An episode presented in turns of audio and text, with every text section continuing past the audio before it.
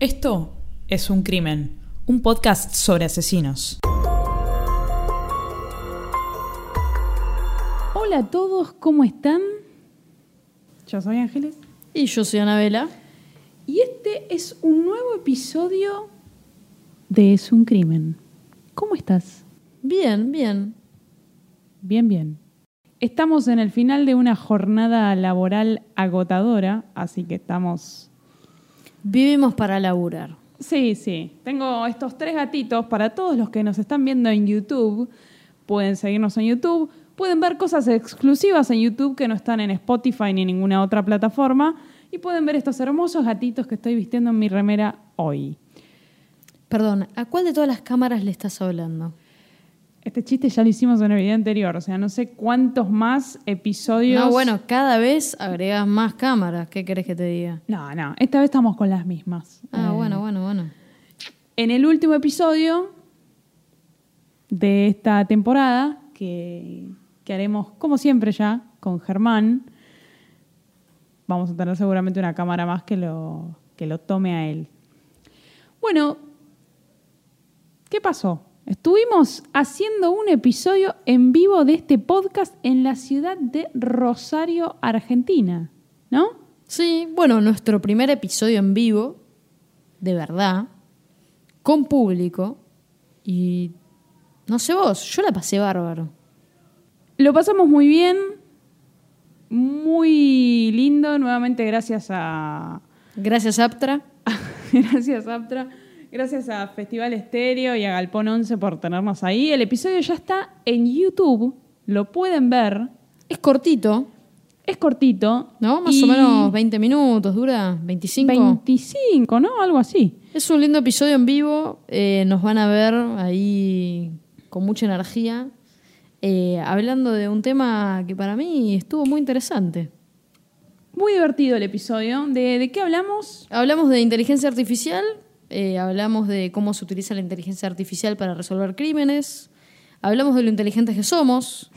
eh, bueno, todos esos temas que están tan de moda hoy en día.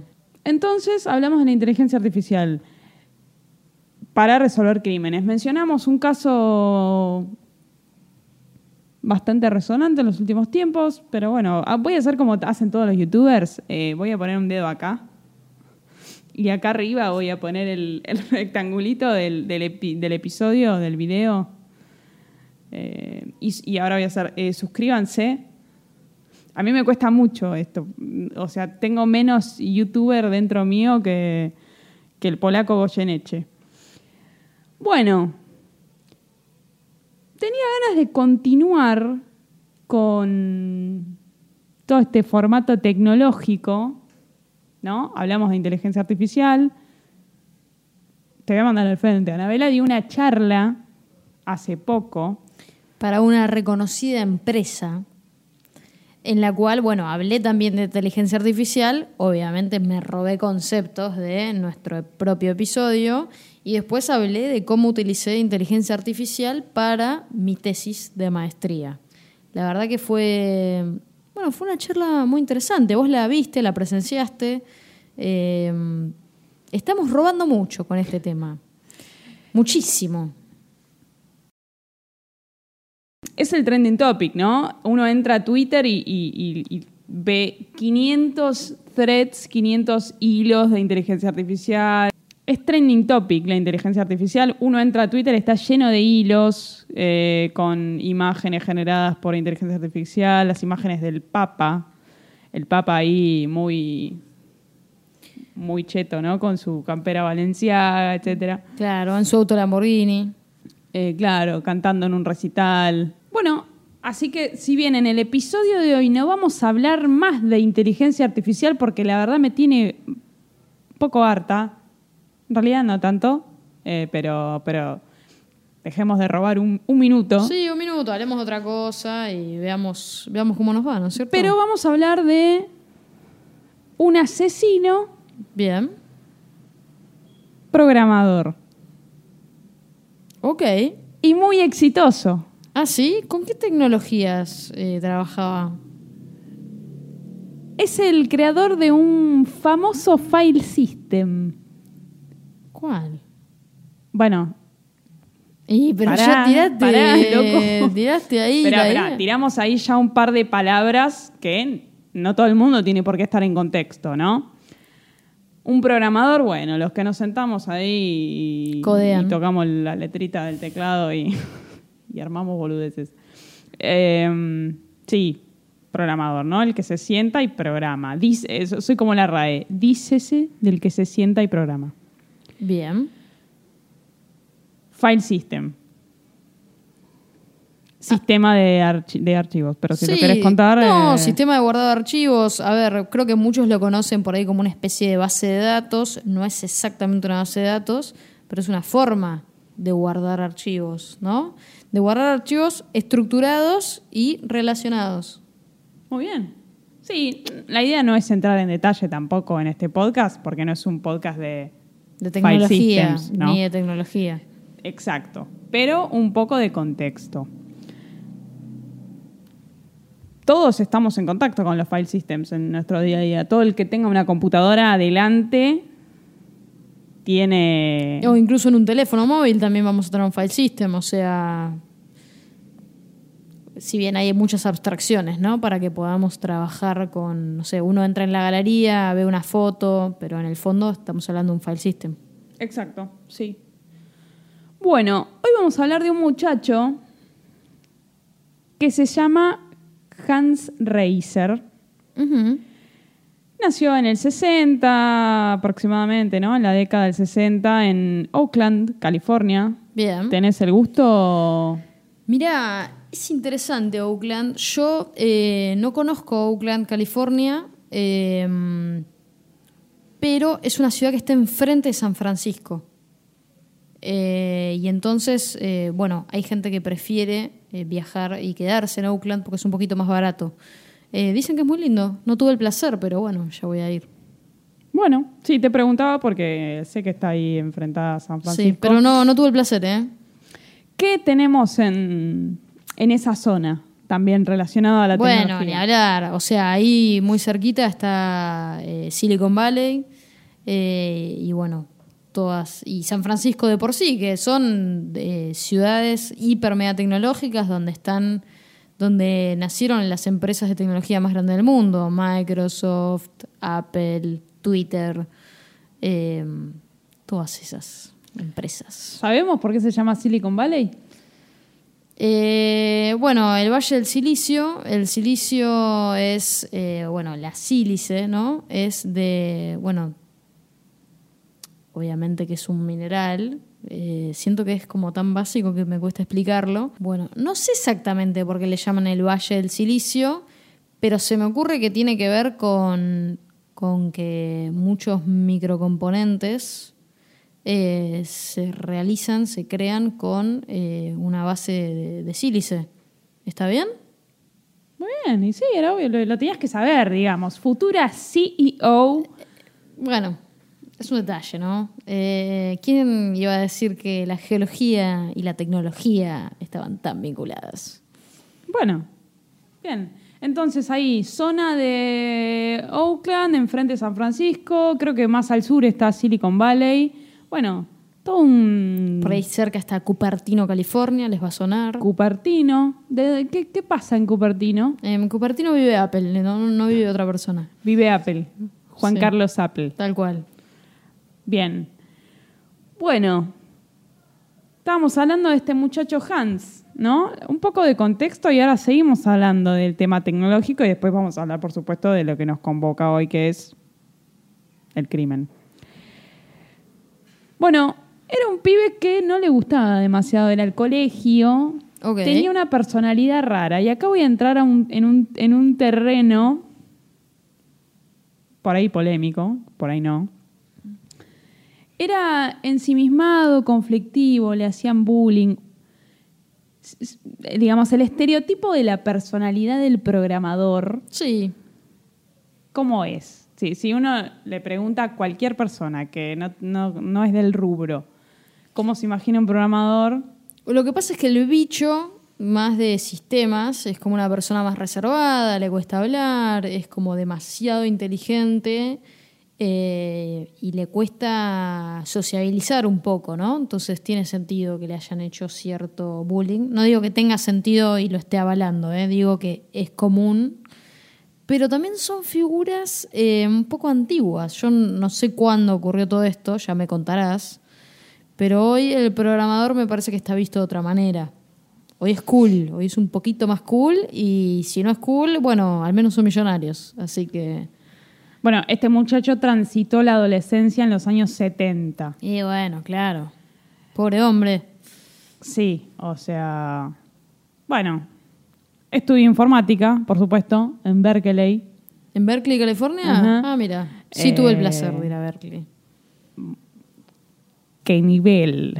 Sí, es un lugar precioso. Quiero contar acá una pequeña anécdota de Por Berkeley. favor.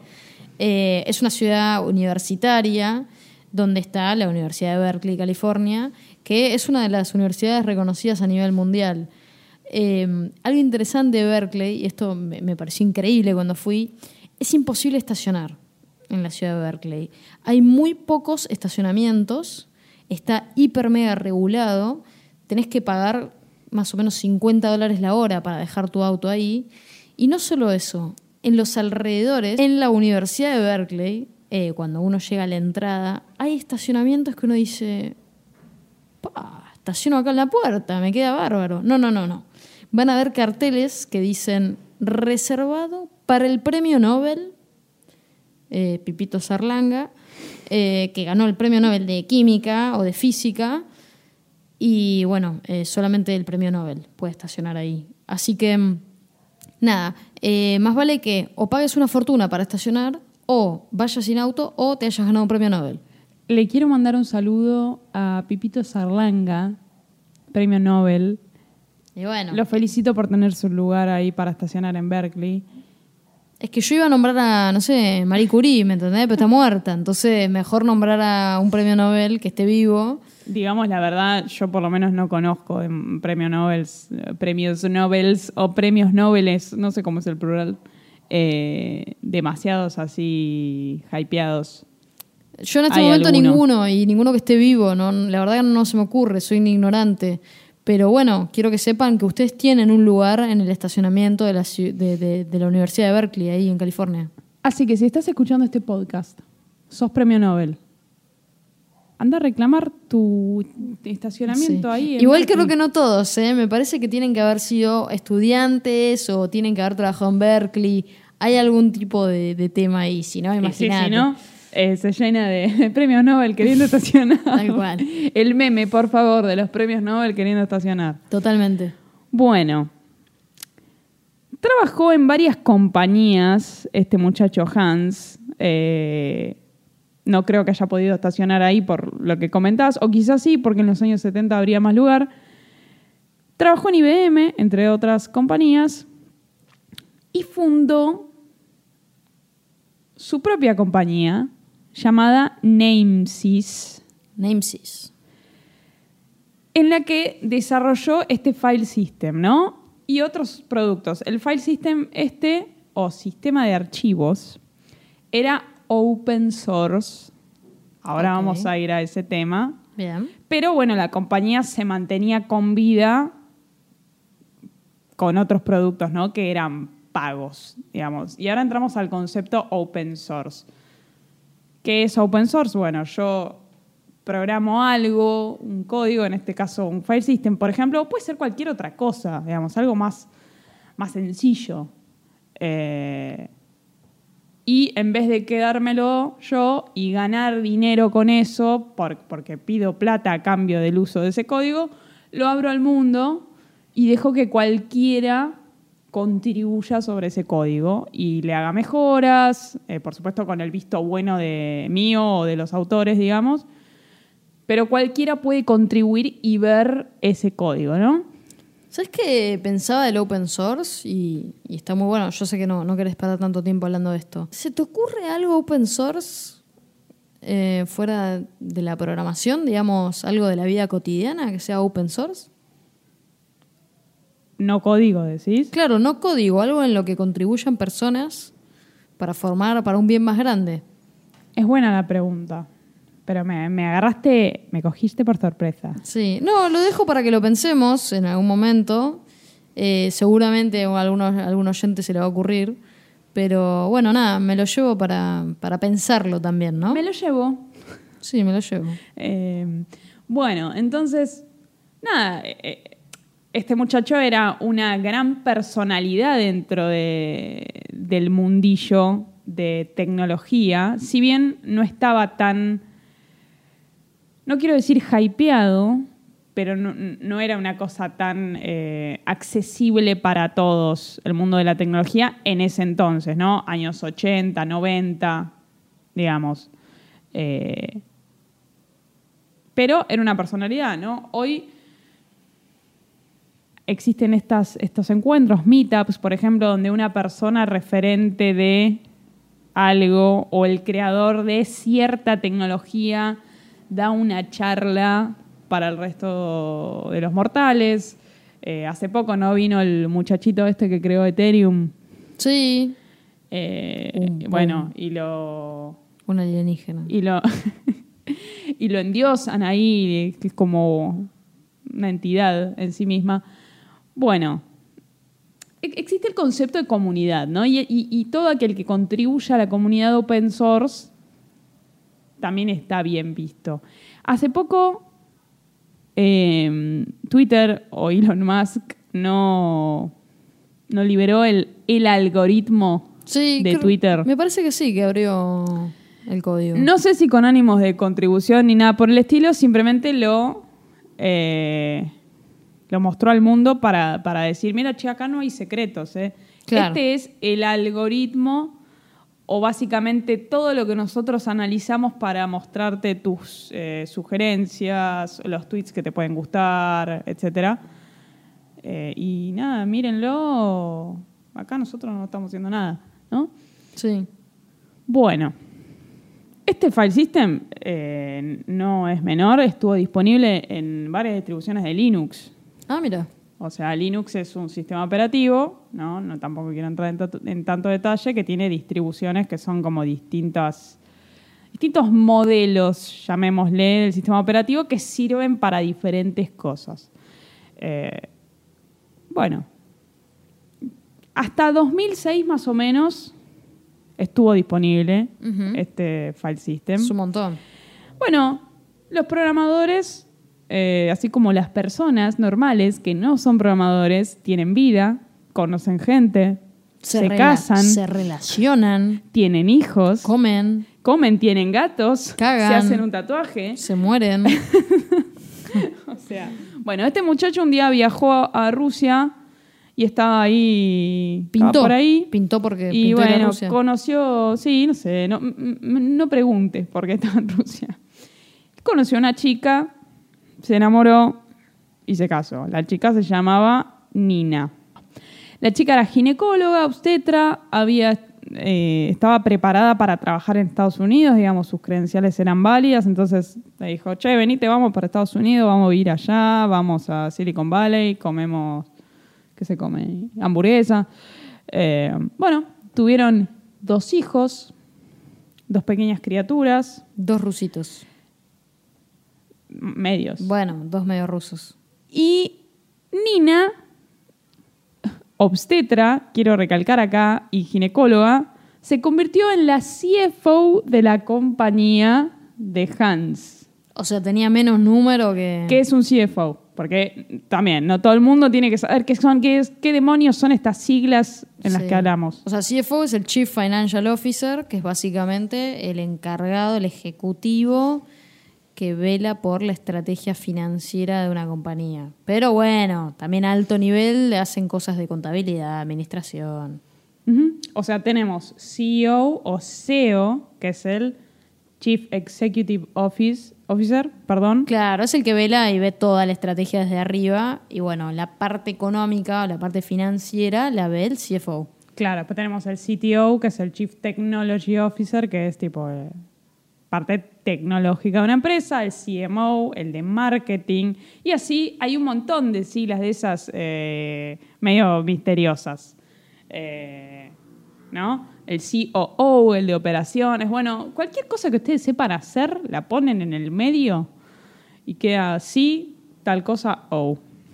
Bueno, los números de la empresa estaban raros.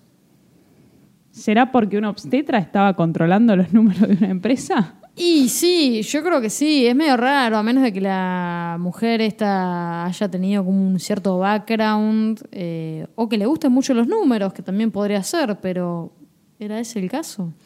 Era obstetra, yo pensé que le gustaban los bebés. ¿O le gustaba hacer parir a las mujeres? También. Bueno, como nosotras, ella geóloga, yo violinista, ahora hacemos otra cosa, así que no la juguemos. Yo ¿eh? no sería tan dura. Bueno, todo mal con la pareja. Todo mal, todo mal, todo mal. Se separan. eh, y empiezan a aparecer estas cosas tipo orden de restricción por violencia. ¿No? Cosas que ya hemos hablado bastante en este podcast y que vemos también todos los días. Él estaba medio acusado de acosarla, de perturbarla, de empujarla, de... de- Medio de- violento. de- sí, de hacer cosas violentas en su presencia. Y también tenía este tema de que no le pasaba el dinero correspondiente para, Esto es un clásico. claro, para sostener a las criaturas. Sí, no, no le pagaba eh, la cuota alimentaria. Correcto, sí. O le debía. No es que no le pagaba, pero tenía cierta deuda y bueno, evidentemente esta Claro. mujer estaba reclamando lo que le correspondía. Además hay que, hay que atender dos chicos, ¿no? O sea, también eh, entiendo que ella se queda sin trabajo. No importa, pero siendo el padre de las criaturas, No, no, ni hablar. Él tendría que haber dado un dinero para que sus hijos estén bien. La guerra. sí, no sé si llamarle guerra o el crimen. bueno, El crimen. El día 3 de septiembre del año 2006, vos eras una, una purreta, 2006 yo iba al colegio. sí, Nina le deja a las dos criaturas a Hans, que en ese momento él se estaba quedando en la casa de su mamá, le deja a los dos chicos, como suelen hacer las parejas divorciadas, che, este fin de semana te toca a vos y bueno, los cuidás, después te toca, bueno, ¿no? Ok. O sea, si bien él era medio violento, tenían un acuerdo donde compartían la tenencia. Sí, correcto. Ok, bien. Bueno, se empiezan a pelear. Se pelean en la puerta. Los chicos para ese entonces alguien se los había llevado, no sé si la madre, no, no sé, no estaban en este momento ahí. Él la golpea en la cara y la estrangula. Ahí, Y la mata. Sí. Pero no termina ahí. Y no, ante los ojos de todo el mundo fue esto. En la puerta de la casa, calculo que entraron, ¿no? No fue en la puerta. Pero pone la- la- el cuerpo de Nina en una bolsa, lo llevó al auto y le llevó dos noches enterrar el cuerpo, porque era programador, no funebrero. Pero ¿por qué le llevó tanto tiempo? Bueno, evidentemente no, no lo planeó bien, lo hizo mal, le costó tiempo enterrar el cuerpo. ¿Dónde llevó el cuerpo en la bolsa? En el auto. ¿Qué pasa con el auto? Se mancha, ¿no? Y la sí, persona suele además, sangrar. se expulsa, empieza a expulsar líquidos, no sé, habría que ver, capaz que es muy reciente. Bueno, ella tenía una camioneta, una Honda Odyssey. Ajá. Un detalle muy raro es que todos en esta familia tienen un Honda. Viste que hay familias que... Son toyoteras. Sí, honderas. Estas son, estos son honderas. Toyoteras, Volkswagen- Volkswageneras, O forderas. eh, Renoteras, es muy difícil. Bueno. bueno, bueno. Bueno, alguien encontró la Honda Odyssey de Nina en un lugar, alguien, la policía, con las bolsas de las compras en el baúl. Ah, no los había bajado. No. Y acá vos me decís, ¿nadie vio nada? Bueno, sí. Hay vecinos que vieron al programador con una manguera limpiando la entrada de la casa, cosa que el tipo nunca hacía porque sea lo que sabemos los programadores es no manguerear. El tipo No. programaba, no limpiaba un chorro. Bueno, entonces quiere decir que alguien lo vio y según la línea de tiempo coincidía aproximadamente una hora, una hora y media después de que él la había asesinado. Bueno, algo que dijimos ya muchas veces en este podcast y se dice normalmente en la investigación criminal. ¿Quién es el principal sospechoso en un asesinato como este, aunque no se sepa nada? Sí, la familia, el marido, un clásico. Bueno, exacto. Muy bien. Él es detenido. Se le pide su testimonio, no concuerda absolutamente en nada de lo que está diciendo. También tiene una actitud muy extraña. Tenía una investigación dando vuelta eh, por lavado de dinero. Tenía como varias cosas ahí dando vueltas. Por... No era un tipo de, de- que no conociera a nadie, a eso voy. Era un tipo no de alto perfil, pero no de bajo perfil tampoco. ¿Qué encuentran cuando lo detienen? Por supuesto que agarran el auto de él y encuentran manchas de sangre que no salen con agua. No, no. Digamos, todavía no vieron suficientes programas de crímenes que no sale la sangre con agua, no, eh, no sale. Además, en general, aparte ya meter el cuerpo en el auto, es como que el auto ya quedó marcadísimo. O sea, Sí, cualquiera que tenga dos dedos de frente e investigue se va a dar cuenta de que ahí hubo algo raro. sí, tal cual. Incluso él cambió el asiento. Cambió uno de los asientos donde había apoyado el cuerpo en un momento. El asiento se manchó y lo cambió entero. Ah, fue a Honda, fue al service de Honda y le dijo, no me das un asiento nuevo. Ni siquiera, o sea, se compró un asiento por... se 200 fue y dólares. compró un asiento y lo cambió él. Y la policía encontró todas estas herramientas que usó para cambiar el asiento. Claro, fue a Awareness. Sí, y además te das cuenta, ¿no? De, de- de mirar todos los asientos cuando hay uno que es nuevo. Y sí, más si el auto tenía mucho uso. Claro, si tenías dos pibes y eso, eh, bueno. ¿Qué más había en el libro? Había dos libros de eh, temas criminales, ¿no?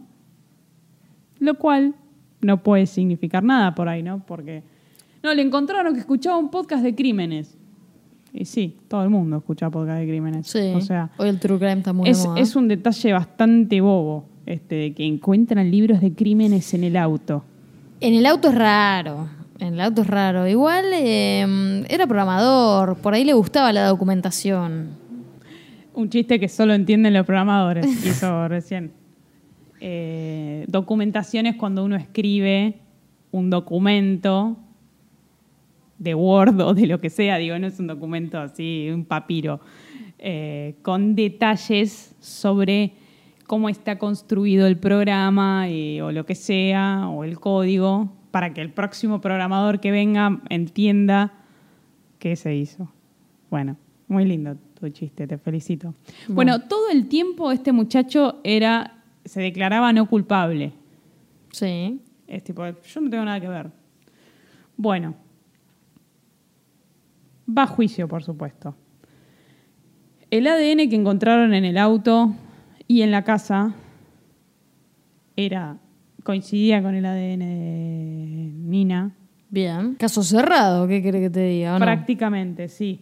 Eh, qué sé yo. Todas cosas que no cierran. Un día también, eh, después de testificar, digamos, lo dejaron ir a su casa, pero los policías lo estaban siguiendo y en el juicio la policía declara que se estaba haciendo el pillo. ¿Qué hacía? Se, se hacía como el que, uy, mira, doble acá, me, me perdiste, tipo, Ah. quería que la policía lo perdiera. ¿no? Ok, ok, ok. Bueno, fue a comer con un amigo. ¿Te acuerdas cuando hablamos de- del caso de, de Barreda? Que Sí. de cuando mata a toda su familia se va a comer una pizza. Sí, él se fue a comer con un amigo Claro, también. él también hizo cosas de este estilo. ¿A dónde fue? ¿Fue a un In and Out y se pidió una hamburguesa? Y puede ser, pero en el medio de, de todo el caos eh, hizo ese tipo de cosas. Bueno, Y por ahí lo tenía en el calendar y bueno, era inamovible. sí, sí, sí, los programadores tenemos reuniones a las que asistir. Y sí. Hasta la madre de este muchacho sospechaba de él porque él tenía un Honda CRX Y cuando pasó todo esto como que lo, estaba limpiando y lo tenía medio, oculto y usaba el auto de la madre, otro Honda, que no sé, no sé cuál es. Y la madre le dice, che, Hans, pero ¿qué pasó con tu auto? "Eh, no, se me rompió, no, no sé. Eh, bueno, hasta la madre empezó a sospechar, ¿no? Uno de sus hijos testificó, eh, feo, ¿no? Que, que uno de los hijos testifique, pero estaban, estuvieron alrededor durante la escena. En algún momento los chicos viajaron a Rusia para estar con su abuela materna. Ahí surgió, Además estaban sin madre, o sea, se habían quedado huérfanos. sí, Bueno, Sí. huérfanos de madre. Sí, surgió eh, el, el abogado defensor, digamos, tiró la hipótesis de, ah, si estos pibes viajaron a Rusia, debe ser porque la madre está viva y está allá y se cambió el nombre. Pintó. A todo esto, el cuerpo de Nina todavía no apareció. Ah, o sea, estaban jugando a ser los hijos de... eh, estaban jugando a ser Luis Miguel. Desapareció la madre, el cuerpo de la madre no está por ningún lado, ¿no? Claro, como que se fue. Claro, Ella se se, fue. fugó. Claro, hay que buscarla. Acá nadie la mató. Hay que Acá buscarla. se fugó. Total. Exacto. Es- Bueno. Es, un paralelismo como, como le pasó a Luis Miguel. El muchacho este testifica en su propio juicio, por supuesto que le va muy mal porque es horrible, o sea, tiene un comportamiento absolutamente errático. Básicamente, negocia. ¿Qué negocia? Confesar por una pena Sí, por reducir la pena. exactamente. Y confiesa. Está bien, negoció. Eh, ¿Qué confesó? ¿Dónde la enterró? Y lleva a, a la policía al exacto lugar donde estaba. ¿Esto cuándo lo hace? ¿Cuánto, Enterrada. ¿Cuánto tiempo después? El asesinato ocurre en, en septiembre de 2006. Claro. Él confiesa en abril de 2008. Ah, bueno, igual hay que guardar una mentira, digamos, una ocultar esto durante dos años. Es un montón de tiempo. Digo, ya que se había salido con la suya, por ahí. Sí, sí, sí, sí. Por supuesto que los restos ya eran esqueléticos, digamos. El, el cuerpo Sí. estaba completamente descompuesto, no quedaban rastros prácticamente de tejidos. Ahora, independientemente de- del hecho de, de- de la confesión, ya con el ADN estaba Al horno. complicadísimo, digo. O sea, realmente hemos- es como que estaba complicado igual. Es que justamente cuando él ve que ya aún sin cuerpo está jodidísimo, Sí. dice, bueno, ya que estoy, digo, donde está total así, los pibes tienen ir a donde rezarle a la madre. Es terrible. Eh, sí, es terrible. bueno, le dan cadena perpetua. Creo que en 2027 recién va a poder eh, pedir que le acorten la condena, Ok. pero no se ve muy posible. ¿Dónde estuvo preso primero? Porque después lo, lo llevaron a otros, a otros Siempre se los llevan de gira. Sí, ¿Viste? sí, sí. Jamás los dejan en un solo Sí. lugar. Pero en el primero que estuvo fue en San Quintín. Ah, ¿en serio? ¿Dónde había, ¿Quién había estado en San Quintín? Uh, me. De este que hablamos en este podcast. Episodio número 3 de la primera temporada. Te estoy hablando cuando éramos unas purretas. Ah. Ay, te- casi te. No, me estoy equivocando. Casi te digo Ricardo Caputo, pero no. No, dos episodios más, dale. Bueno, no me acuerdo. El episodio donde surge toda la parafernalia de Kenny Bell y toda, toda la Y lo de. Yosemite. Eh, ah, eh, bien, bien. ¿quién fue? No me acuerdo del Cary Steiner. Bueno, acá voy a hacerlo de nuevo. Voy a poner el dedo acá. Acá es, es el episodio. Bien. Además, eh, San Quentin eh, tiene una linda historia, ¿no? No sé si fue una banda de rock hace un tiempo. ah, Metallica. Metallica. Bien. Contar la historia, a ver. ¿Qué historia?